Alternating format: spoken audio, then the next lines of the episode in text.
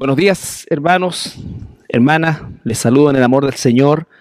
Y un domingo más en esta modalidad, como decía nuestro pastor Tadeo, virtual, pero con el mismo corazón, el mismo deseo de que la palabra de Dios nos, nos edifique y podamos caminar juntos a través de esta hermosa carta que el apóstol Pablo escribió a su discípulo Timoteo, quien se convertiría eh, pronto en el pastor de la iglesia de Éfeso, quizás la iglesia más importante que fundó el apóstol en el Asia Menor, donde a partir de la iglesia de Éfeso se desarrolló toda una obra misionera en el sector del Asia Menor o de la Macedonia en aquel entonces también.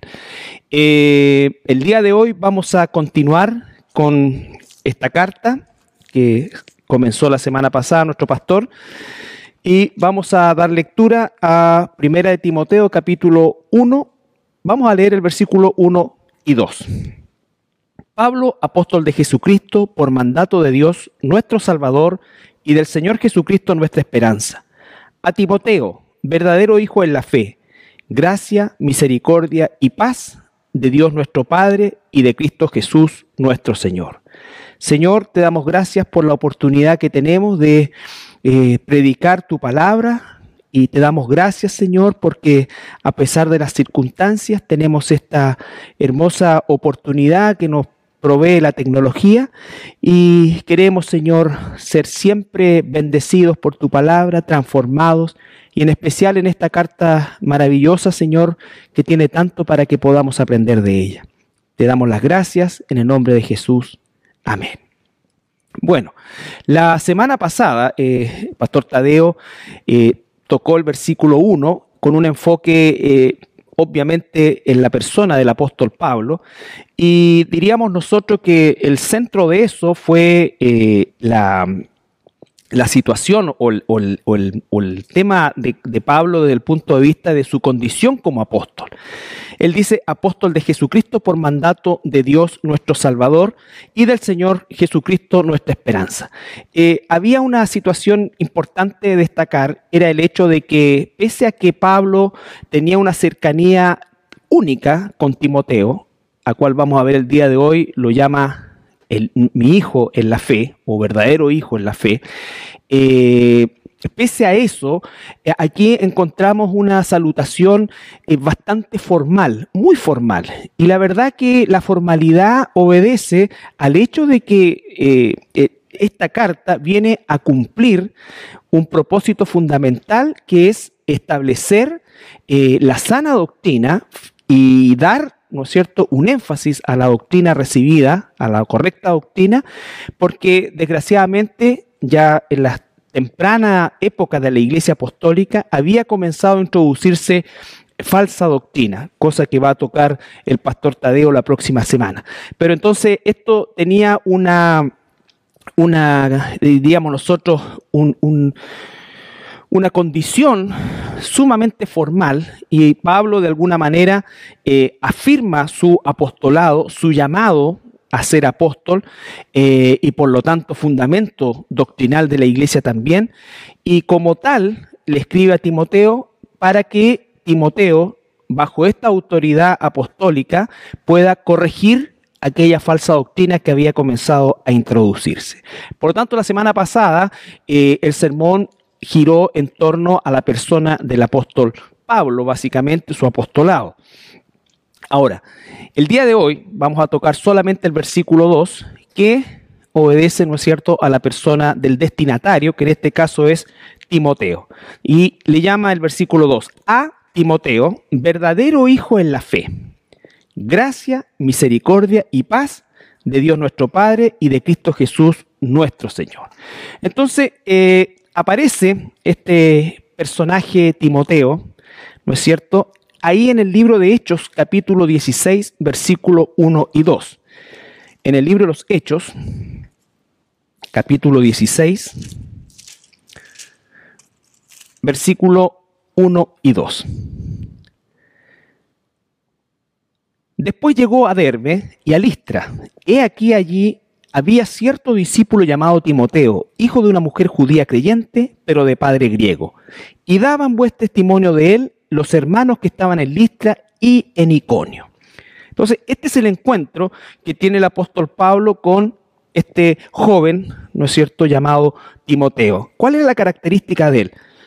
Que aquellos que estaban junto a él daban un buen testimonio acerca de Timoteo. Sin duda alguna, esto llamó la atención del apóstol Pablo y comenzó de alguna manera también a disipularlo, a tener tiempo con él, eh, y poco a poco, ¿no es cierto?, lo va eh, trayendo como eh, un hijo en la fe, ¿no es cierto?, cobijando, entrenando y preparando para la inmensa tarea que tendría Timoteo al hacerse cargo de esta iglesia en Éfeso. ¿Ya? Entonces vemos que ahí está el encuentro inicial entre Pablo y Timoteo. El nombre Timoteo es un nombre griego, pero significa aquel que siente amor o adoración o aquel que siente honra o da honra a Dios. Cualquiera de esas formas es la palabra o el nombre Timoteo que se, eh, digamos, se descompone en el griego en timaoteos, que significa, ¿no es cierto?, específicamente cualquiera de estas formas. El que adora a Dios, aquel que ama a Dios o aquel que honra a Dios o las tres juntas, ¿ya? Entonces, Obviamente este nombre Timoteo obedecía en gran parte, con toda certeza, a la madre, quien eh, eh, fue la, gran discipuladora de Timoteo desde su niñez junto a su abuela Loida, como lo vamos a ver también más adelante. Ahora, fíjense ustedes la incidencia del personaje Timoteo en el Nuevo Testamento. Timoteo es nombrado seis veces en el libro de los Hechos y 17 veces en las cartas Paulinas. Entonces tenemos que Timoteo abarca una gran parte de la historia del ministerio paulino, del ministerio de Pablo. Entonces es un personaje relevante dentro de la, del, Nuevo Testamento y eh, por supuesto también es importante destacar que este Timoteo era, como dice la escritura, eh, joven en un sentido, ¿ya? No era un niño tampoco, no era tampoco un, joven eh, a pesar que probablemente Pablo lo conoció cercano a los 25 años, pero cuando asume la responsabilidad con la iglesia de Éfeso, habían transcurrido por lo menos 10 años eh, de estar acompañando al apóstol Pablo. Sin embargo, en la cultura del Medio Oriente hasta el día de hoy, eh, no, eh, no, no es que no se respete, para, para usar bien el término, pero no se escucha mucho a los jóvenes eh, rabinos, sino que se escucha y se usa como referente, a diferencia de Occidente, en que a los que tenemos ya cierta edad como que se nos empieza a rinconar y no, no, no nos sirven mayormente y todo está en una vorágine de juventud, juventud. Eh, y en el Oriente es distinto eso. Hay mucho, mucho, eh, digamos, o, mejor dicho, se privilegia la enseñanza de aquellos que no solamente tienen más años, sino que tienen mayor experiencia en un ministerio, en este caso en el rabinato, ¿no es cierto? O en el pastorado. Pablo a esta altura que está escribiendo estas cartas ya es un hombre sobre los 60 años, por lo tanto está y, tiene una posición de, dentro de, su ámbito eh, importante, no solamente por lo que enseña, sino también por su tiempo en el ministerio, su tiempo en el ministerio. Entonces, allá se valora mucho eso hasta el día de hoy. Eh, vuelvo a insistir, desgraciadamente en Occidente nosotros tendemos a desechar muchas veces como algo caduco la experiencia de quienes son hoy día nuestros, diríamos nosotros, nuestros eh, eh, referentes mayores y se les va de alguna manera, digamos, quitando piso a, lo que puedan decir o a lo que puedan aportar. ¿ya? En Oriente no es así, en el Medio Oriente tampoco es así hasta el día de hoy. Por lo tanto, cuando hablamos de que Timoteo era joven, nos vamos a ir al capítulo 4 de 1 Timoteo. 1 Timoteo capítulo 4, versículo 12. Dice, ninguno tenga en poco tu juventud, justamente por lo que estoy diciendo. Él a esta altura tendría unos treinta y tantos años y se estaba haciendo cargo de una iglesia importantísima como la iglesia de Éfeso, una iglesia numerosa, y entonces podía ser que la gente de alguna manera eh, tendiera a no considerar mayormente sus dichos y estar permanentemente eh, esperando que Pablo fuera el que dirigiera las cosas. ¿ya?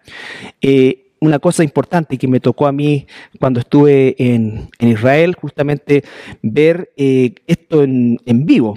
íbamos a hablar con una persona que era un, un judío ortodoxo, que era con cierta edad, ¿no es cierto? Y íbamos, mi hermano Al y yo íbamos, eh, y él, a pesar que Al le dijo que yo era el pastor, eh, él no quiso hablar conmigo, dijo, yo voy a hablar con el mayor.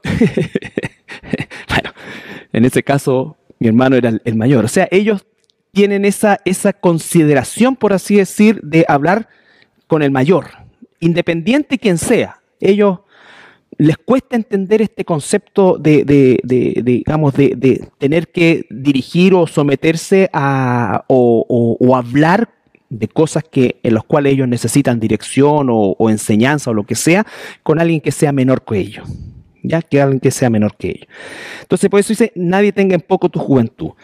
Eh, y esa palabra juventud lleva confusión, porque juventud en nuestra cultura podemos decir alguien de 18, 20, 25 años. 35 años ya es un adulto joven, pero no lo catalogaríamos tanto como tan joven. ¿ya? En el caso de nosotros o mío, sí, ya es, un joven. Pero en el caso de un veinteañero ya no es un joven, entonces no tiene que ver tanto con la edad desde el punto de vista cultural como nosotros lo tenemos eh, inserto, ¿ya? Entonces se dice que un hombre, un rabino ya de 40 años hacia arriba, eh, era un hombre maduro, era un hombre maduro. Entonces por eso dice nadie tenga en poco tu juventud. Además, eh, Timoteo dice que era algo enfermizo, capítulo 5, versículo 23, ahí mismo en 1 Timoteo.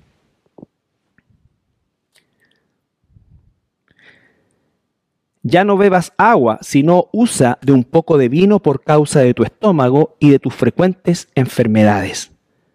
Ya no bebas solo agua, sino que también un poco de vino por tu problema estomacal. Seguramente tenía problemas estomacales producto del estrés que le provocaba, quién sabe, todo lo que significaba pastorear eh, la iglesia de, de Éfeso, ¿ya?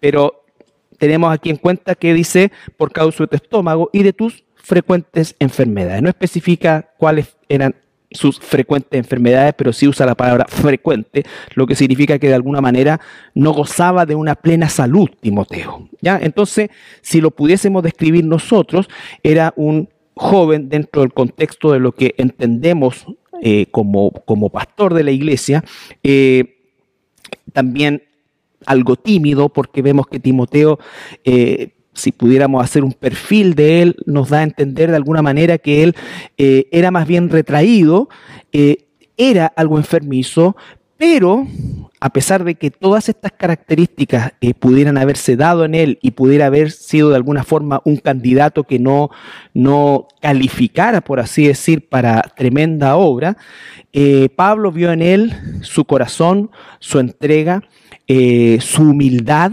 y su eh, mansedumbre desde el punto de vista de que se dejó moldear por la obra del Espíritu Santo, por supuesto, pero con la dirección del apóstol Pablo. Por eso es que, volvemos a el capítulo 1, versículo 2, Pablo llega a decirle verdadero hijo en la fe. Y eso es, un, es una palabra de gozo, de regocijo, porque qué hermoso es ver a, nosotros, quizás como padres, ver a nuestros hijos convertidos en, personas de bien, y qué maravilloso es ver a nuestros hijos caminando también eh, en los caminos del Señor, eh, siendo hijos de Dios, eh, pudiendo también ver el desarrollo de ellos y cómo ellos también van tomando esta posta que significa los cambios generacionales, sin desechar a uno, pero sí ir preparando al otro. Entonces, Pablo eh, siente esto por Timoteo y le llama verdadero hijo en la fe. Y podemos ir a Filipenses capítulo 2. Filipenses capítulo 2, versículo 19 al 22. Dimos algunos rasgos de su personalidad, de su, de su salud, ¿no es cierto? Pero aquí en Filipenses Pablo hace énfasis más bien en las condiciones espirituales que destacaban en Timoteo y que fueron aquellas que eh, fueron importantes y, y atrajeron al apóstol Pablo. Espero en el Señor, Filipenses capítulo 2, versículo 19. Espero en el Señor Jesús enviaros pronto a Timoteo, para que yo también esté de buen ánimo al saber de vuestro estado. Pues a ninguno tengo del mismo ánimo, y que tan sinceramente se interese por vosotros, porque todos buscan lo suyo, lo suyo propio, no lo que es de Cristo Jesús. Pero ya conocéis los méritos de Él, que como hijo a padre ha servido conmigo en el Evangelio, en el Evangelio. Pero ya conocéis los méritos de Él, que como hijo a padre ha servido conmigo en el Evangelio. Obviamente, quiero hacer un paréntesis, esta paternidad eh, no significa que, que, a ver, alguien pudiera pensar que Pablo está tomando el lugar de Dios, ¿no es cierto? Porque Él es nuestro Padre. No, lo está hablando en un sentido de cariño, ¿no es cierto? Mi hijo espiritual. No era su hijo eh, físico, ¿no es cierto? Pero sí su hijo espiritual. O sea, Pablo veía en Timoteo una proyección de su propia vida, en el buen sentido de la palabra. Veía en Timoteo la continuación de un ministerio que él sabía que en algún momento iba a terminar. Y eso le provocaba gozo y lo pudo comprobar porque Timoteo estuvo con Pablo, ¿no es cierto?, en prácticamente todos sus momentos difíciles y no solamente en esos, sino que además participó, como dice aquí, en el servicio del Evangelio. Entonces vemos que Timoteo tenía características que a lo mejor al ojo humano o al ojo nuestro no lo habrían hecho alguien eh, elegible para entrenar, pero Pablo con un discernimiento espiritual, vio aquello, ¿no es cierto? Y partíamos de la base que él tenía un buen testimonio, pero no significaba que tenía a lo mejor las condiciones que eh, se pudiera buscar en alguien para que ejecutara una labor pastoral. Y a lo mejor nosotros cuando empezamos a buscar a alguien que pueda ser un pastor, podemos dejarnos llevar por eh, las cosas externas y no por un corazón entregado. Ahora, eh, esto no significa, porque muchos dicen, y, toman el ejemplo de David eh, cuando va eh, Samuel a buscar al futuro rey de Israel y aparece el primero eh, y es muy, muy, muy, digamos, de muy buen parecer, dice alto, fornido y Samuel dice, aquí delante mío está el ungido Jehová. y Dios qué le dice a Samuel? Le dice, no, no es este el que yo he elegido, porque los hombres acostumbramos o acostumbran a mirar lo que se ve por fuera pero yo veo lo que está dentro. ¿Ya? Eso no significa que Dios no pueda usar a una persona eh, bien preparada, una persona que quizás, como en el caso de Apolos, que era un extremo distinto, ¿no es cierto? Alguien que era elocuente, alguien que al parecer tenía un carisma natural en su personalidad, a diferencia de Timoteo, que era más retraído. Pero independiente, porque no, no, no es un requisito ser retraído o ser tímido, ¿no es cierto? O, o, o, tener, o ser enfermizo para decir, ah, aquí Dios va a trabajar. No significa que excluya aquel que tiene buena salud o por último decir eh, yo tengo que ser feo para que el Señor me use. No, puede usar a cualquiera el Señor. Pero lo importante es que nosotros aprendamos a ver con discernimiento espiritual lo que realmente hay en el corazón de esa persona, de ese varón. Dice, a ninguno tengo del mismo ánimo, del mismo sentir, y que tan sinceramente se interese por vosotros. Viniendo de la boca del apóstol Pablo, esto sin duda, diríamos, es un tremendo elogio para Timoteo. Por eso es que le llama verdadero hijo, verdadero. O sea, hace un énfasis que pareciese algo eh, redundante, pero bastaría a lo mejor con que dijera mi hijo en la fe pero dice verdadero hijo en la fe. 1 Corintios 4, 17.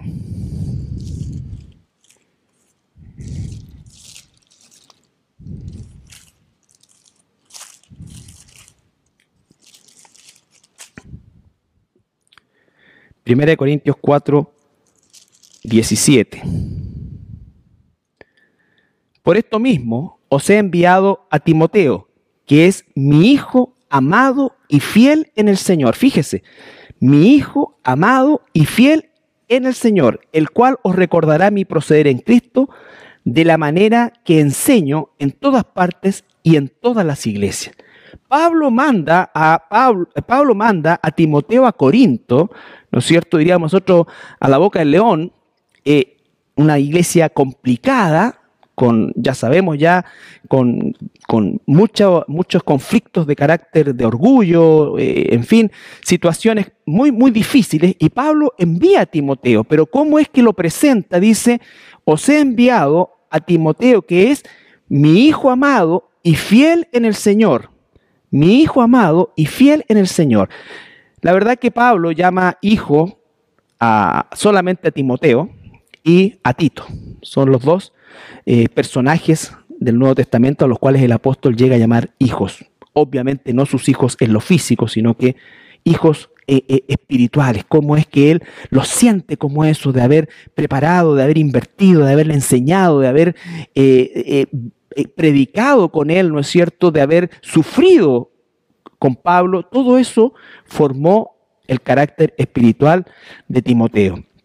Y ahí mismo en 1 Corintios, pero el capítulo 16, versículo 10.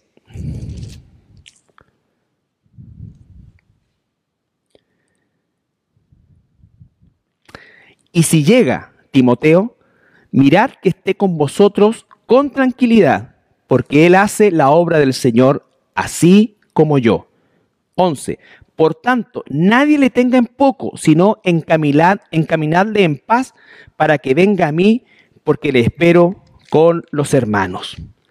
Entonces, y si llega Timoteo, mirad que esté con vosotros con tranquilidad, porque él hace la obra del Señor así como yo. ¿Ve? Él tiene en Timoteo una prolongación de su eh, ministerio, de su propia persona, de su llamado. Entonces, este Timoteo, Dios, eh, perdón, Pablo lo llama, volvamos a 1 Timoteo,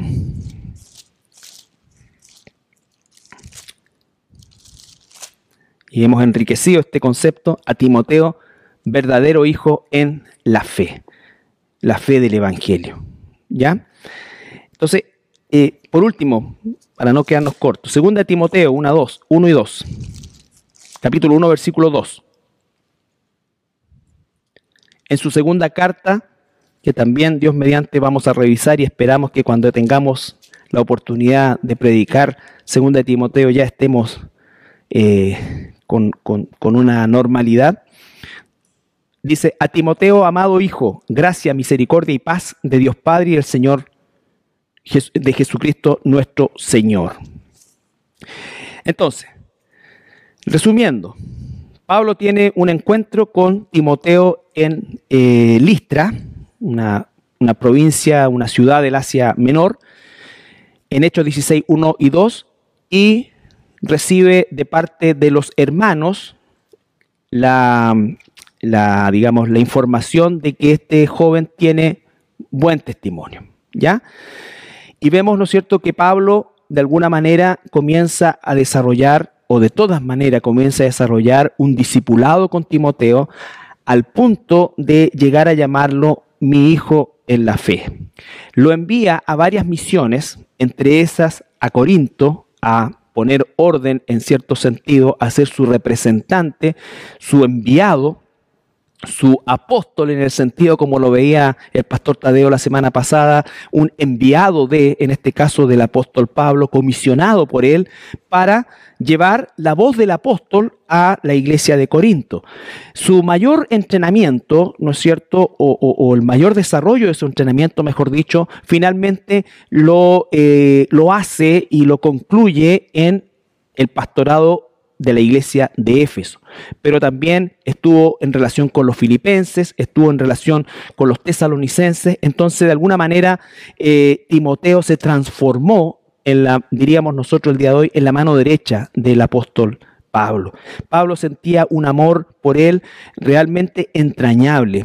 Es, como dije, al único, junto con Tito, que le llama hijo, hijo en la fe. Por eso es que era tan extraño el capítulo, el versículo 1, que era como tan formal, ¿no es cierto? Eh, entendiendo que tenían una relación tan cercana. Y la formalidad obviamente tenía relación con la misión que Timoteo tenía que cumplir en Éfeso, específicamente con las falsas doctrinas. Ahora bien, la segunda parte de este saludo, perdón, dice a Timoteo, verdadero hijo en la fe, gracia, misericordia y paz de Dios nuestro Padre y de Cristo Jesús nuestro Señor. El apóstol eh, Pablo eh, da esta, este saludo, ¿no es cierto? Esta salutación, como se dice también, eh, en todas sus cartas. Gracia y paz. Pero solamente en las epístolas a Timoteo incluye misericordia. Gracia, misericordia y paz la encontramos solamente en la primera y segunda carta a Timoteo. Pero en todas las demás cartas, Pablo saluda, ya sea al inicio o al final, gracia y paz. Ahora bien, ¿qué significa que Pablo salude de esta manera? Gracia y paz.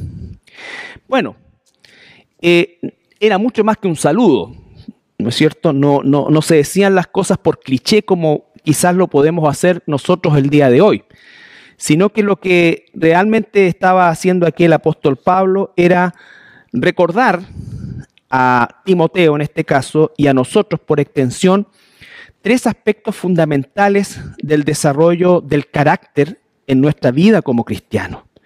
La gracia de Dios que hemos recibido, ¿no es cierto?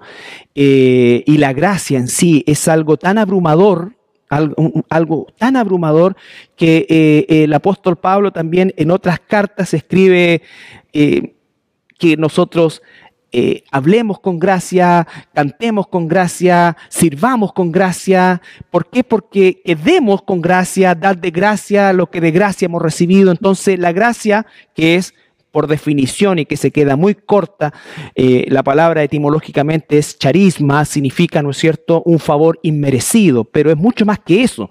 La gracia, desde el punto de vista espiritual, es el acto voluntario de un Dios perfecto, sin pecado, santo tres veces, que se inclina a una criatura pecadora, enemiga y que por naturaleza le aborrece.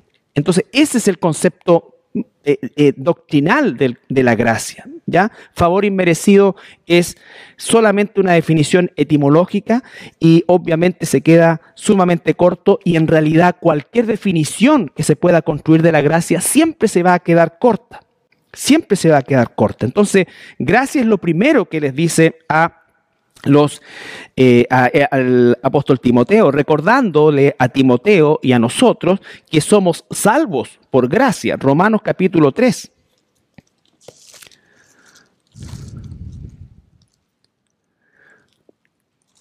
Romanos capítulo 3, verso 23 y 24. El apóstol dice, por cuanto todos pecaron y están destituidos de la gloria de Dios, siendo justificados gratuitamente por su gracia. Es gigante. Siendo justificados gratuitamente por su gracia mediante la redención que es en Cristo Jesús. Entonces, cuando dice gracia, se está refiriendo a que no olvidemos que hemos sido salvados por gracia. Además de eso, ¿no es cierto? Dice Romanos 5.2 poco más adelante.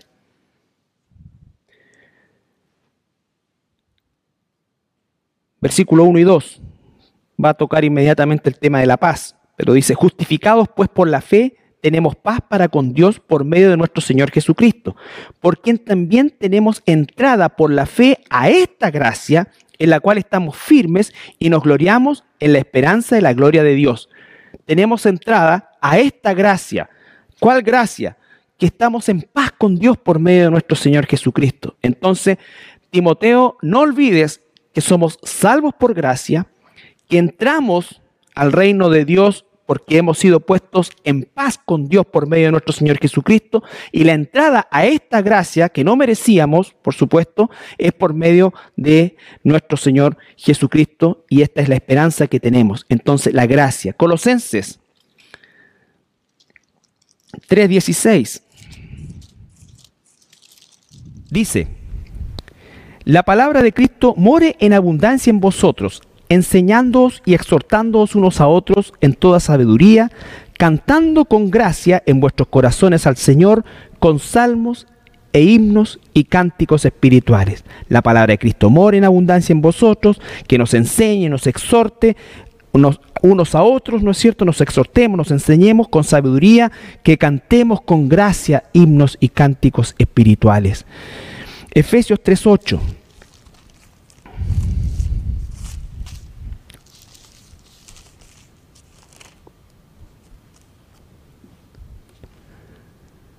El apóstol Pablo dice, a mí, después de hablar acerca de cómo es que el Señor lo puso en el ministerio, él dice, a mí, que soy menos que el más pequeño de todos los santos, me fue dada esta gracia.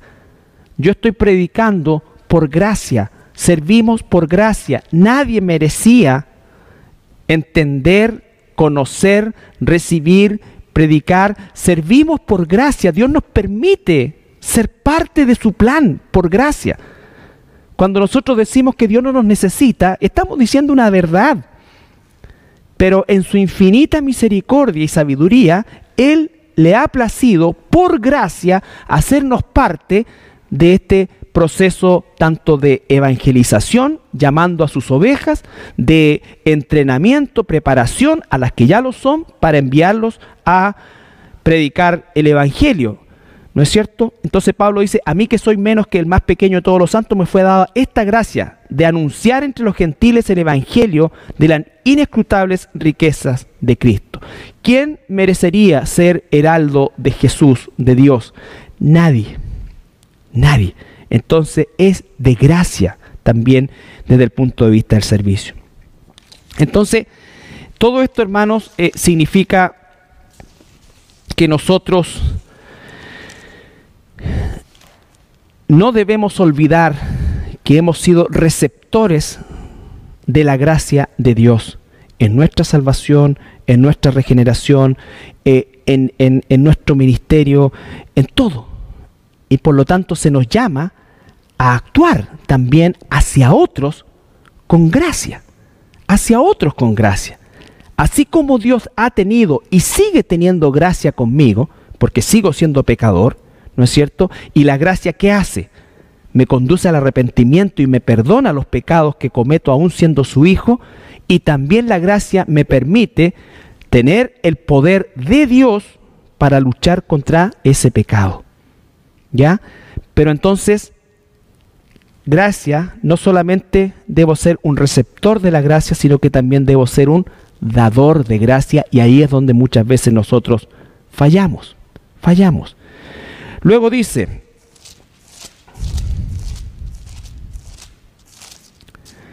gracia, misericordia. Como dije, solamente en las cartas de Pablo a Timoteo incluye misericordia. Pero siguiendo el mismo modelo de lo que hemos visto así, pero muy someramente del tema de la gracia, está también el tema de la misericordia, partiendo por la misericordia que hemos recibido. Efesios capítulo 2, versículo 4 y 5, Efesios capítulo 2, versículo 4 y 5 dice, pero Dios, que es rico en misericordia, por su gran amor con que nos amó, aun estando nosotros muertos en pecados, nos dio vida juntamente con Cristo, por gracia sois salvos. Todo está conectado, la gracia, la misericordia, la paz. ¿No es cierto?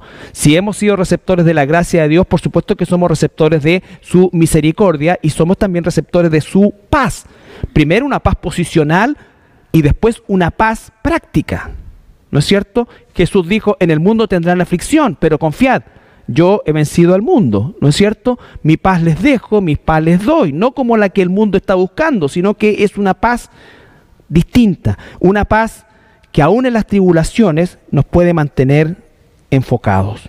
Entonces, hemos recibido la misericordia. La misericordia, por definición, es una extensión y expresión del amor bondadoso y compasivo. Amor bondadoso y compasivo. Misericordia no es lástima. Misericordia, ¿no es cierto?, es acción, El amor de Dios es siempre acción, de tal manera amó Dios que dio a su Hijo único. ¿Ya? La lástima normalmente es solamente una emoción, pero no eh, va implícito una acción que cambie la condición de aquel o de aquella situación que es objeto de ese, de ese, sentimiento, de esa emoción. Mateo 5.7. ¿Quién más que nuestro Señor Jesucristo? Mateo capítulo 5, versículo 7. ¿Recuerdan cuando estudiamos el Sermón del Monte? Estuvimos más de un año en el Sermón del Monte. Y en el versículo 7, como una característica del perfil de un hijo de Dios, bienaventurados los misericordiosos, porque ellos alcanzarán misericordia. Entonces, la misericordia es exactamente igual que la gracia. Hemos recibido misericordia de parte de Dios. Seguimos recibiendo misericordia de parte de Dios. ¿No es cierto? Por lo tanto, también tenemos que ser dadores de misericordia, como dice lo que acabamos de leer en Mateo. Bienaventurados los misericordiosos, aquellos que no solamente reciben misericordia, sino que son capaces de extender misericordia. ¿No es cierto? No solamente recibimos la gracia, sino que también extendemos esa gracia hacia un mundo que no lo merece, hacia un mundo que no lo merece. ¿Cuántos de nosotros como cristianos tenemos una confusión con el amor? Entendemos el concepto amor tan distorsionadamente o tan influido por el mundo que nos olvidamos que el amor de Dios es un amor que tiene que ver con una entrega a alguien que no se lo merece, a alguien que no lo quiere y a alguien que es capaz de aborrecer a Dios. ¿No es cierto? Entonces, ¿cómo es que Dios se extiende hacia una persona como yo, como tú, ¿no es cierto? Que fuimos rescatados, como decía la reflexión del pastor, del, lodo cenagoso, donde no sabíamos en realidad que estábamos en un lodo cenagoso, creíamos que estábamos en un paraíso, pero a los ojos de Dios es un lodo, es, es algo que nos está absorbiendo, hundiendo y matando. Entonces, ese es el amor de Dios hacia nosotros. Ahora, cuando nosotros decimos que tenemos que amar, así como Dios nos ha amado, se está refiriendo a eso, a un amor que está mediado por la gracia, está mediado por la misericordia. Eso incluye el perdón. Cuando, Pablo, cuando eh, Pedro le pregunta a Jesús, ¿cuántas veces tengo que perdonar a mi hermano? Eh, el Señor le da una cifra simbólica, 70 veces 7.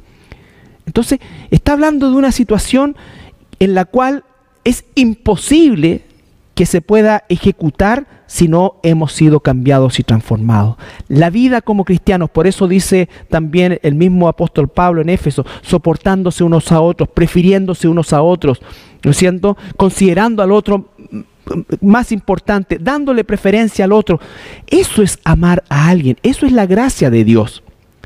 No pretendamos vivir el amor del mundo y creer que eso es amor. ¿No es cierto? Eso no es el amor de Dios. No es el amor de Dios. Y bendito sea el Señor que no fue así, porque si no hubiese sido así, si no es así, para nosotros habría sido imposible alcanzar salvación. Entonces, la misericordia también está inserta en, este, en, este en esta salutación que, vuelvo a insistir, no es solamente una cosa tradicional o un cliché, es algo que el apóstol repite en todas sus cartas, incluye la misericordia en estas dos cartas, primera y segunda de Timoteo, pero es un recordatorio permanente de lo que hemos recibido y en lo que tenemos que ser transformados. Y él finalmente dice misericordia y paz la paz de Dios, ¿no es cierto? La paz de Dios, como leímos en Romanos 5.1, que estamos en paz con Dios por medio de nuestro Señor Jesucristo. Porque no solamente éramos pecadores, no solamente eh, estábamos en contra de Dios, sino que además estábamos en una posición de enemigos de Dios. Enemigos de Dios. ¿No es cierto? Y entonces esa situación de enemigos de Dios es algo que nosotros eh, tenemos que entender, porque el mundo, si no está en Cristo, es enemigo de Dios, aunque crea que no. Es enemigo de Dios. Buscamos en Romanos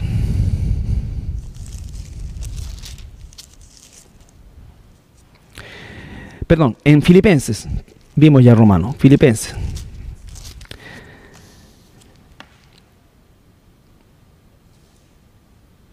Capítulo 4. La paz que recibimos de Dios. Desde el versículo 4. Regocijaos en el Señor siempre. Otra vez digo regocijaos. Fíjese, vuestra gentileza sea conocida de todos los hombres, el Señor está cerca. Todas estas son características que tienen que ver cómo la gracia, la misericordia y la paz de Dios nos rescató, pero nos sigue transformando y seguimos siendo depositarios de esa gracia, de esa misericordia y de esa paz de Dios.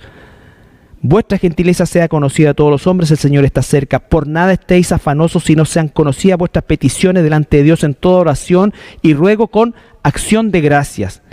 Y la paz de Dios que sobrepasa todo entendimiento, guardará vuestros corazones y vuestros pensamientos en Cristo Jesús. En la misma línea del salmo que leyó el pastor, en estos tiempos sobre todo de aflicción y en cualquier tiempo de aflicción, ¿no es cierto? Que la desesperación no sea lo que comience a, eh, digamos, a abundar o a gobernar nuestra mente, nuestro corazón. Porque cuando la desesperación empieza a gobernar nuestra mente, nosotros empezamos a perder la paz. Y cuando perdemos la paz comenzamos a actuar carnalmente, como el mundo actúa. Dice que la paz de Dios, que sobrepasa todo entendimiento, guardará vuestros corazones y vuestros pensamientos en Cristo Jesús. Qué cosa maravillosa. Por lo tanto, la paz de Dios es algo que nosotros recibimos de Dios y es algo que debe modular nuestra vida y es algo que también debe caracterizar nuestra vida.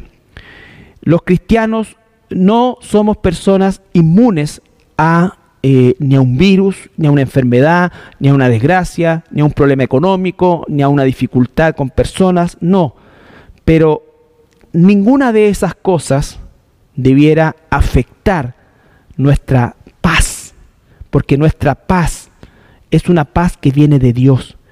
¿Recuerdan cuando Jesucristo, el ejemplo perfecto, después de orar, por eso dice el versículo 6, con ruego, oración, con acción de gracias. Ese, ahí es donde estamos librando la batalla, para no perder la paz. Entonces, cuando dice, después del Getsemaní, Jesús se levanta y en completo control asume los, todos los eventos terribles que viviría durante todo ese largo día que culminaría en la cruz. Pero él dice que estaba en paz. No abría su boca, estaba en completo control y en completa paz. No había ya desesperación en él, estaba en completa paz. Y esa es la paz que Dios quiere para nosotros también. Esa paz que es capaz de levantarse en medio de una tormenta en nuestras vidas y demostrarle a este mundo que verdaderamente nuestra confianza está en Cristo Jesús. En Cristo Jesús. Y para cerrar, mis hermanos, volviendo a primera de Timoteo.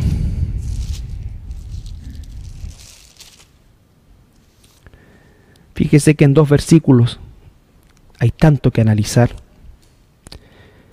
pero quisiera que nos quedáramos con la idea, ¿no es cierto?, de que Dios a cada uno de nosotros como hijos nos dice estas mismas palabras por medio del apóstol. Dice a Timoteo, y como dice nuestro hermano Sergio, pon tu nombre ahí. Verdadero hijo en la fe. Quiera Dios que seamos verdaderos hijos en la fe.